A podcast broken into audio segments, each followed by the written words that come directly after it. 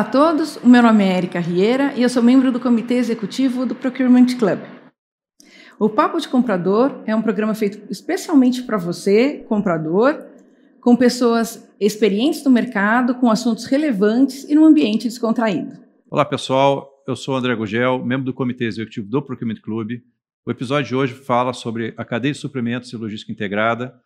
A gente vai falar sobre o momento atual desse setor tão importante para a nossa economia, é, e para muitas empresas, e o futuro que a gente está projetando para frente é, para esse setor. O Papo de Comprador é um programa do Procurement Club com o patrocínio de Avipam Viagens Corporativas e Eventos, Level Soluções Especializadas em Procurement e o apoio de R Online. Olá, pessoal. Hoje nós temos aqui conosco a Aline Rebelo, Head of Procurement, Logistics, Service, Contracting at Supply Chain, Latinoamérica da Stellantis. Temos também o Renan Loureiro, gerente sênior de operações logísticas da L'Oréal, e o Luciano Ritti, cofundador e sócio-diretor da Vendemia. Pessoal, muito obrigado aí pela disponibilidade, por estar com a gente aqui hoje. É, eu queria já emendar aí para fazer um, um warm-up aí da nossa conversa, na primeira pergunta, né? É, bom, a gente tem percebido né, que nos últimos anos, fazendo assim um, condensado de, de, de, mudanças, né, antes até dessa questão da pandemia, tinha a questão da, da indústria 4.0, que se falava muito nisso, todas aquelas mudanças que esse, esse movimento estava trazendo. Depois veio a pandemia, que impactou bastante vários segmentos, inclusive de, algum, de alguns de vocês que estão aqui. É, o surgimento dos marketplaces, as lojas virtuais e tal. Ou seja, a logística certamente passou por muitos impactos né, dentro desse contexto aí, desse story, storyline recente aí, né? Eu queria ouvir de vocês, né, como que vocês vivenciaram isso, como é que vocês estão vivenciando isso, qual é a experiência de vocês, como é que vocês veem é, tudo vem acontecendo até a data de hoje, vamos dizer assim, né? Nesse passado recente e não tão recente. Renan, eu queria começar contigo. Legal, obrigado, André.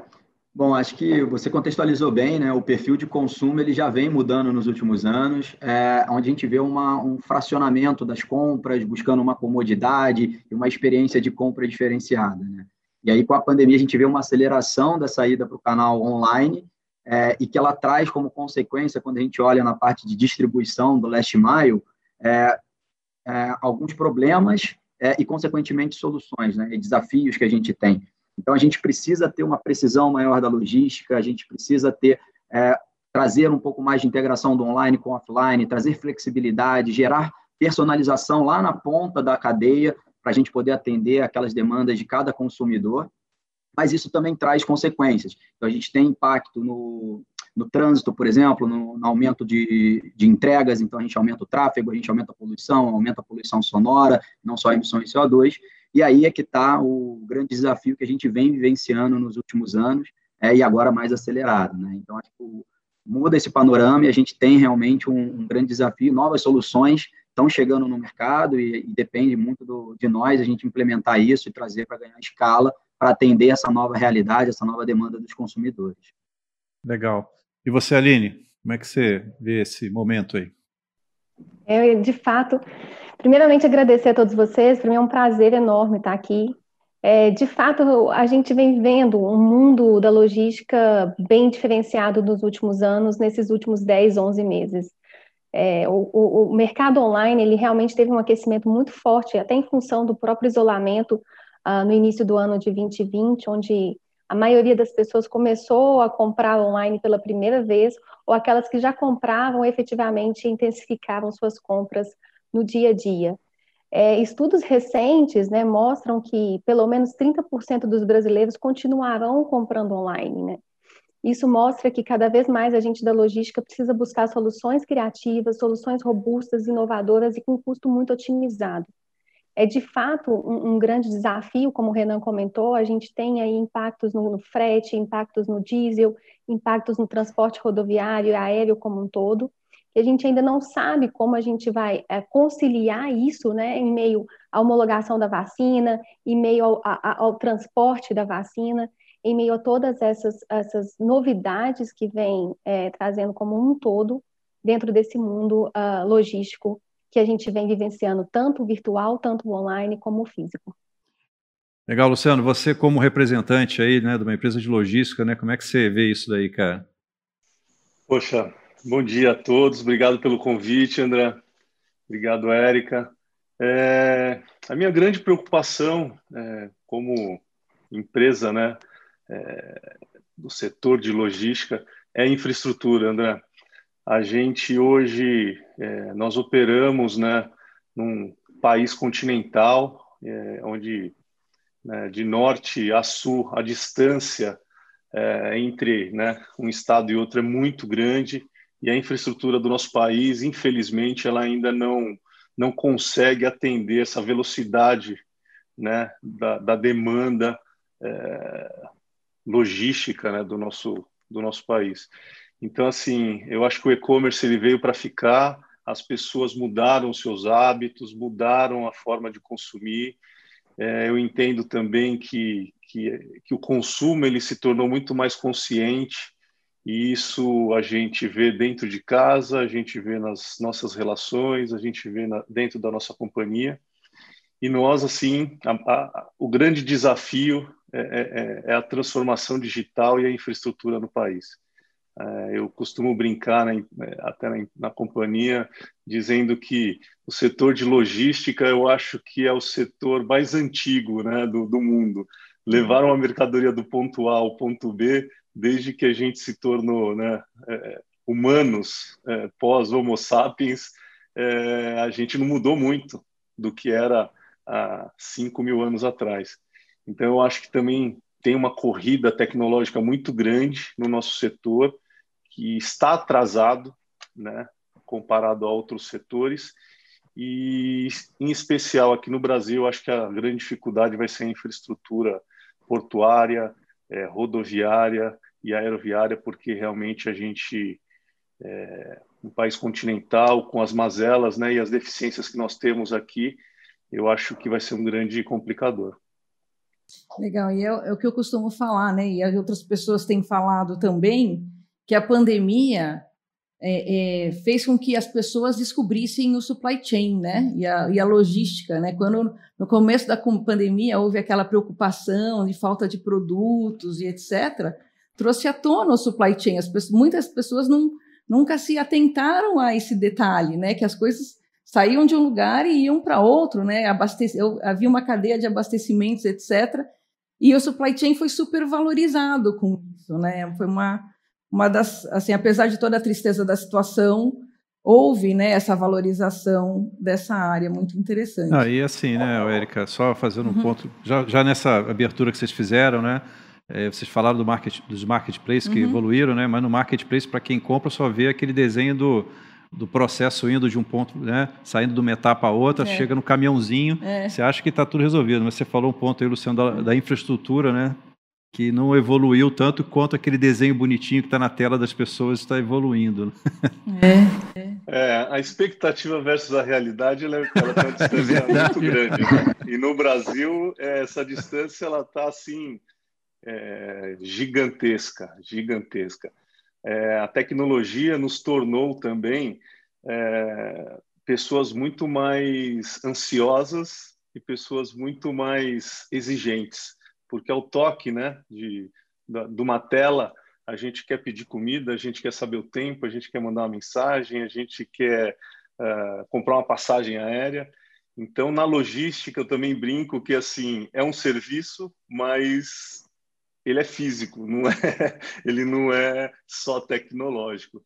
Então a infraestrutura realmente precisa mudar no nosso país se a gente quiser, né, ter uma, um, um crescimento aí sustentável nessa nesse pós pandemia, porque eu acho que vai ser também um, um vai ter um, um consumo desenfreado aí por um período.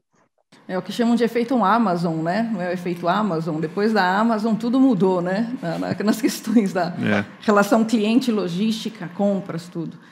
Bom, mas voltando aqui, essas transformações, vocês acham que serão duradouras? Permanecerão de alguma forma com o fim dessa situação, né? Não é, é, da pandemia especificamente, mas a gente ainda não sabe o que vem aí pela frente? Ou vocês acham que a gente vai acabar voltando 100% ao padrão pré-pandemia.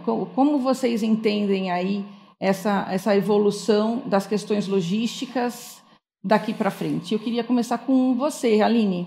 É, pegando aquele gancho, né, que você comentou, de fato, as pessoas agora realmente passaram a ver a supply chain como um, uma área estratégica, né, não só de custo, né. E eu acho sim que a gente não volta ao patamar antes da pandemia, né. Se a gente falar de, de em termos produtivos, sim, hoje a maioria dos setores já está produzindo e fabricando é, é, no mesmo número antes da pandemia, mas a logística mudou, né? A logística realmente, e ela muda constantemente, mas nesses últimos 10, 11 meses a gente cresceu muito rápido, a gente mudou muito rápido, e, e de fato a gente não vai voltar àquela logística uh, do início de 2020, né? Cada vez a gente tem que pensar em soluções criativas muito mais rápidas, em serviços multimodais, muito focado no que o Luciano falou em infraestrutura, a gente precisa melhorar é, é, de fato nesse ponto. E mais ainda, né, o que a gente agrega à logística de hoje é a experiência do consumidor, né? Não basta você só entregar de um ponto ao outro ponto naquele determinado momento, né? Você tem que cativar o cliente, você tem que cativar o consumidor desde, desde aquele momento que ele dá o comprar, né, dele enviar o pedido até o recebimento dentro da sua casa.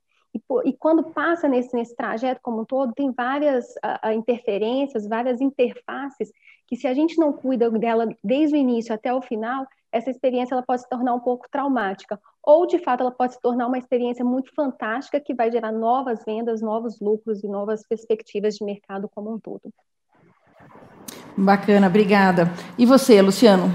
Qual a sua perspectiva? Nossa, aí? eu sou eu sou um apaixonado é, pelos marketplaces, é, em especial também alguns que eu acho que tiveram um crescimento exponencial localmente aqui no Brasil, o próprio Mercado Livre.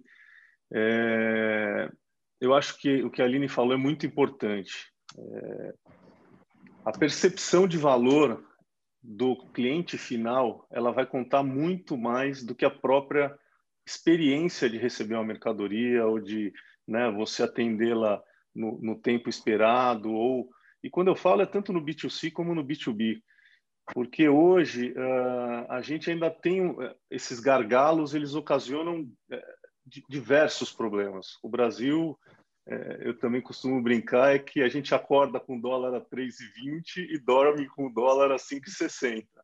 Então, assim, o dinamismo aqui, a complexidade, ela, ela é muito maior. E, e, a experiência do usuário, para mim, é, é também um ponto muito, muito chave na cadeia de suprimento tanto no B2B como no B2C.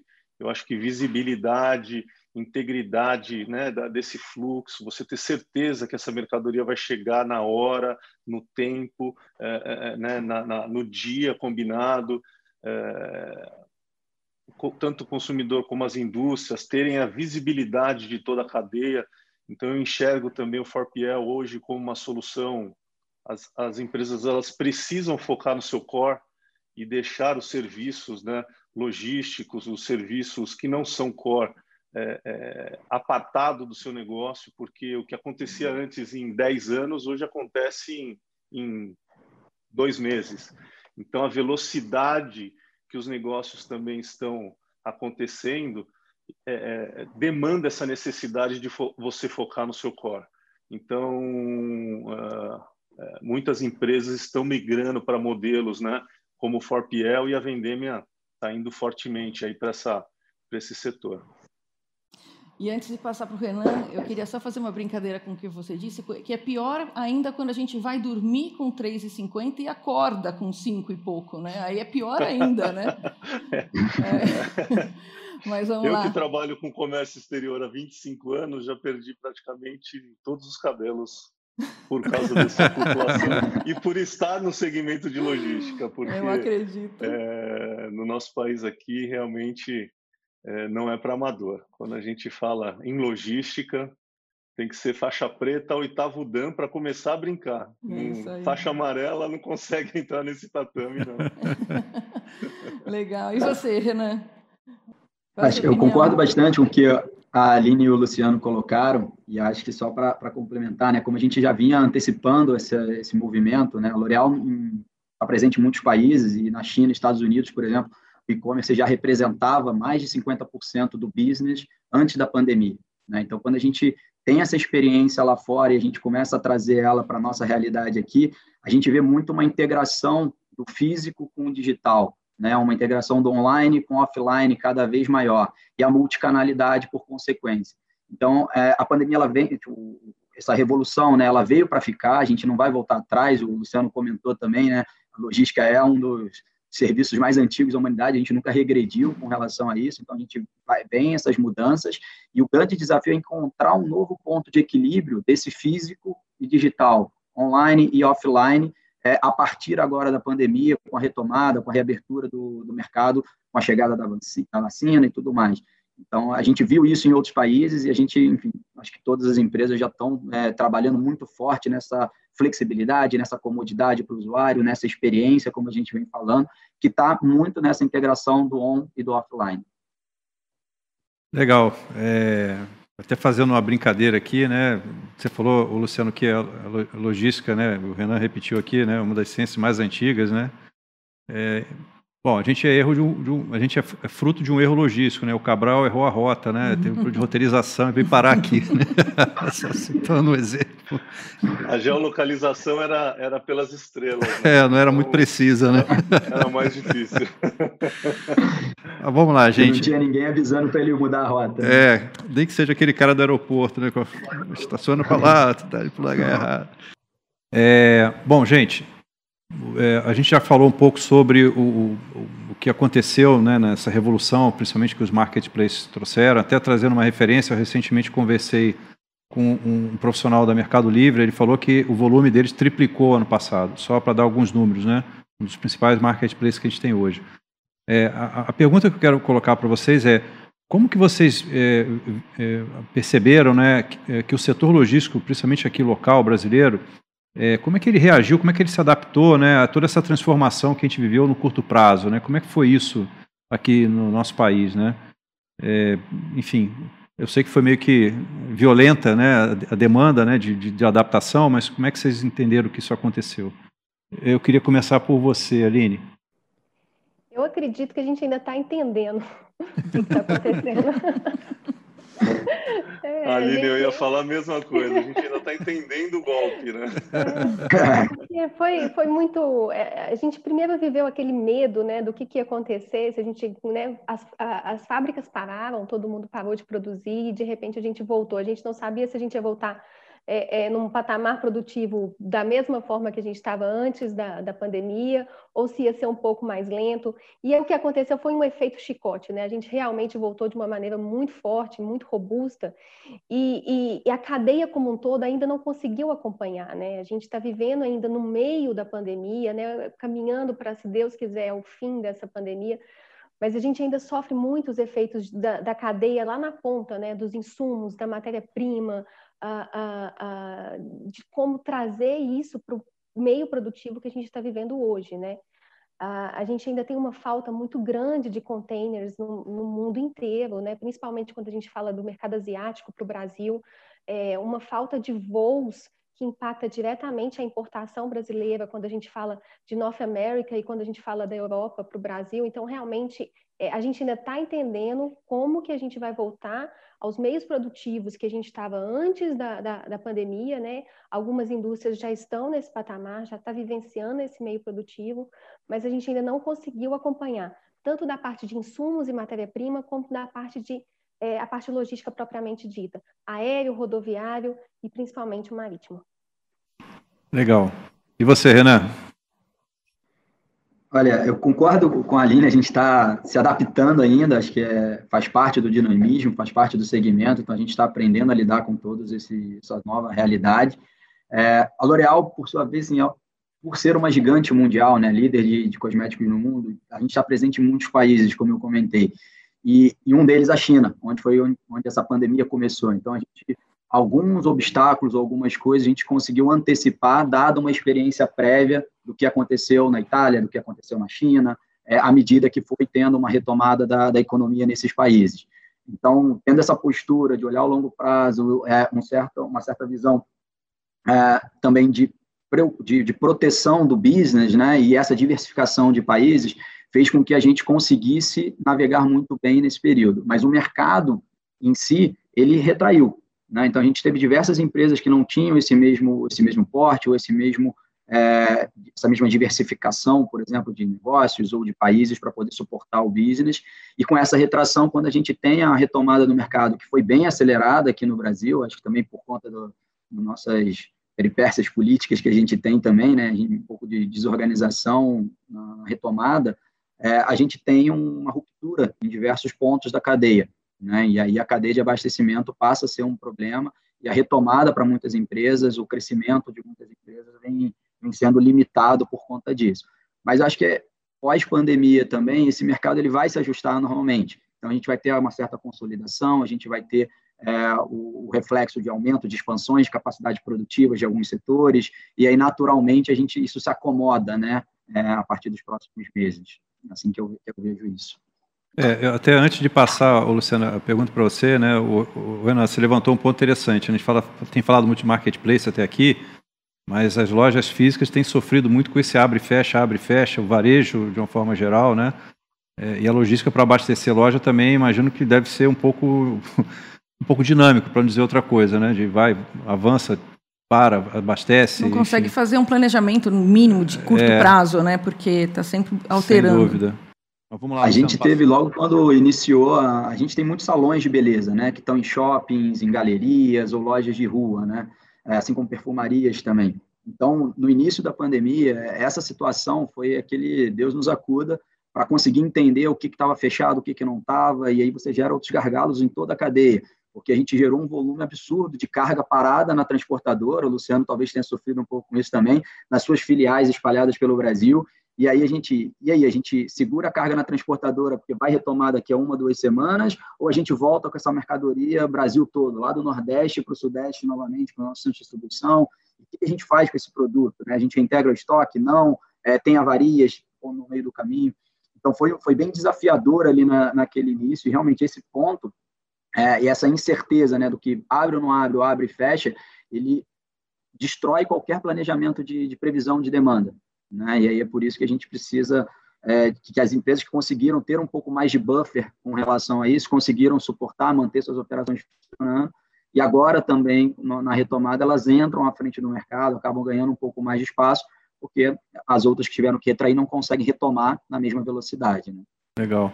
Bom, Luciano, agora sim, conte suas aventuras aí nesse mundo maluco aí que a gente está passando. Então, putz, André, eu assim, é, você imagina, na Vendeme a gente opera hoje em praticamente com estruturas próprias em cinco estados, Pernambuco, Espírito Santo, Santa Catarina, São Paulo, Minas Gerais. E em alguns outros pontos que é, é não temos estrutura própria, mas que nós possuímos né, operações recorrentes. Como a gente cuida da cadeia, desde a coleta do material no exterior até o embarque, a importação, a nacionalização, a armazenagem e a distribuição, um Forpiel como nós, é, nós sofremos muito, porque a gente, nós possuímos clientes da, de diversas cadeias, né? cadeias produtivas, é, indústria, produtos acabados, como a Aline falou, os fretes internacionais é, saltaram de, de 1.500 dólares para 10 mil, 11 mil dólares o, o container, é, e ainda é, com quebra, né, de, de com falta de, de, de containers vazio na Ásia para abastecer a América Latina, porque a gente teve um boom muito grande né, nessa retomada de volumes indo para a Europa e para os Estados Unidos. Então, é, eu acho que quem conseguiu quem tinha metodologias ágeis, quem tinha é, é, menos é, barreiras internas à mudança, conseguiu se adaptar rapidamente. É, aquelas empresas um pouco menos tecnológicas, mais uh, hierarquizadas, é, mais complexas, elas apanharam e se machucaram mais com essa com essa com esse novo mundo, né, que a gente viveu. E, e tem uma frase muito, muito legal que eu vi recentemente, eu até anotei aqui para a gente falar, é que o que nos trouxe até aqui não é o que nos levará adiante. Então, se a gente não tiver realmente um mindset dessa nova era, que é disruptiva, que é tecnológica, que é conectada, que é, é é, é ágil, ela é mutante, ela, ou seja, a gente tem que destruir o nosso, nosso negócio todos os dias, porque é, se a gente não tiver essa mudança de mindset, a gente não vai conseguir acompanhar a evolução e, e, né, e a velocidade das coisas. E na logística é, é a mesma coisa, né? não tem jeito. Hoje, hoje todo mundo busca visibilidade, tracking das cargas, controle de estoque. O Renan falou, puta, teve muita ruptura, né? Porque como é que você vai planejar uma pandemia que a gente ela nasceu como uma quarentena, mas a gente ficou 12 meses né, em quarentena. Então é complexo. Verdade. Então, Luciana, eu ia pegar muito gancho da gente. É, é, muito isso, né? É, é desaprender para aprender de novo, né? Esse é o momento, né? Exatamente, Aline. E os, os que é, tiverem esse mindset de, de, de, de aprendizado constante é o, são os que conseguirão navegar nesse, nesse novo mundo. Aqueles autossuficientes, aqueles sabem tudo, esses vão ficar pelo caminho, porque não tem mais como saber tudo. Não tem, infelizmente. Somos todos aprendizes e quem não tiver esse chapéu de aprendiz vai dar dó porque vai sofrer, viu? Eu queria fazer uma pergunta bônus aqui no final dessa, dessa, primeira, dessa primeira parte do episódio, porque a Aline comentou da crise dos containers, né, da falta de containers. E falando não só para os compradores de logística, né, mas para os compradores é, em geral de material indireto, a gente acompanha muitos debates sobre a falta do papelão, a falta das embalagens, que também está afetando bastante o mercado de logística né, e é toda a cadeia de supply chain. Então, assim, eu queria ouvir um pouquinho de vocês, como é que vocês estão lidando, quais são as experiências que vocês estão tendo, quais seriam aí as dicas, né, para os compradores que compram embalagens, né, que estão aí pedindo toda hora nos nossos grupos de WhatsApp, grupos de benchmarking, quem tem, quem sabe, um fornecedor que tenha, né? Então, o que, que vocês podem aí contribuir um pouquinho com essa questão das embalagens? É, começar com você, Renan. Olha, não sou responsável por essa parte aqui na L'Oréal, então é mais difícil é, opinar sobre como a L'Oréal reagiu exatamente a isso, mas acho que é, muito das nossas. A L'Oréal, por ser uma empresa de longo prazo, né, ela tem políticas de estoque, então ela tem um viés de proteção ao business muito muito robusto, né? E como eu comentei, a gente tentou antecipar os efeitos o que a gente viu acontecer em outros países quando a pandemia começou. Então acho que isso ajudou a gente não parar as nossas operações. É, mas do ponto de vista, olhando para a logística como um todo, assim, dentro do, da operação do armazém hoje, é, de uma operação de picking, etc., uma possibilidade é você fazer o retorno também da, das caixarias, né? Então, quando você recebe uma caixaria de fábrica no seu armazém, você vai fazer um unit picking, essa caixaria, de alguma forma, você pode fazer a logística reversa e tentar reintegrar ela no teu processo produtivo. Então, a gente tem alguns consumíveis que a gente faz esse tipo de operação. Bacana. E você, Luciano, tem alguma experiência para compartilhar? Então, uma grande experiência que a gente teve é que, com essa falta né, de, de containers, com a alta né, dos fretes internacionais, você imagina o impacto que dá numa matéria-prima. Né? Às vezes você tem um container de 20 mil dólares de uma matéria-prima e o custo do container do frete ficou 10 mil dólares, ou seja, praticamente 50% do valor é, da mercadoria que você está transportando. O que a gente tem trabalhado muito, é, pelo grande volume que a gente, a gente traz, é afretar navios, uh, uh, fazer um, né, uma, um, é, uma previsibilidade para os armadores de volume. A gente chegou a estudar até locação de containers para que depois a gente fizesse a reexportação desses containers vazios. É, é um momento bem complexo, bem complexo. A gente está num setor fortemente, que é o setor solar, onde os volumes são é, muito grandes. Nós temos projetos de usinas solares onde nós somos os operadores logísticos, desde a da importação até a armazenagem a distribuição, que a gente movimenta 1.600, 1.700 containers. E na China estava faltando vidro para a gente está com uma quebra muito grande no fornecimento pela falta de vidro para a produção das placas solares. Então, quando a falta e a quebra é na, na, na, parte primária, né, na embalagem primária, é uma complicação muito grande, muito grande.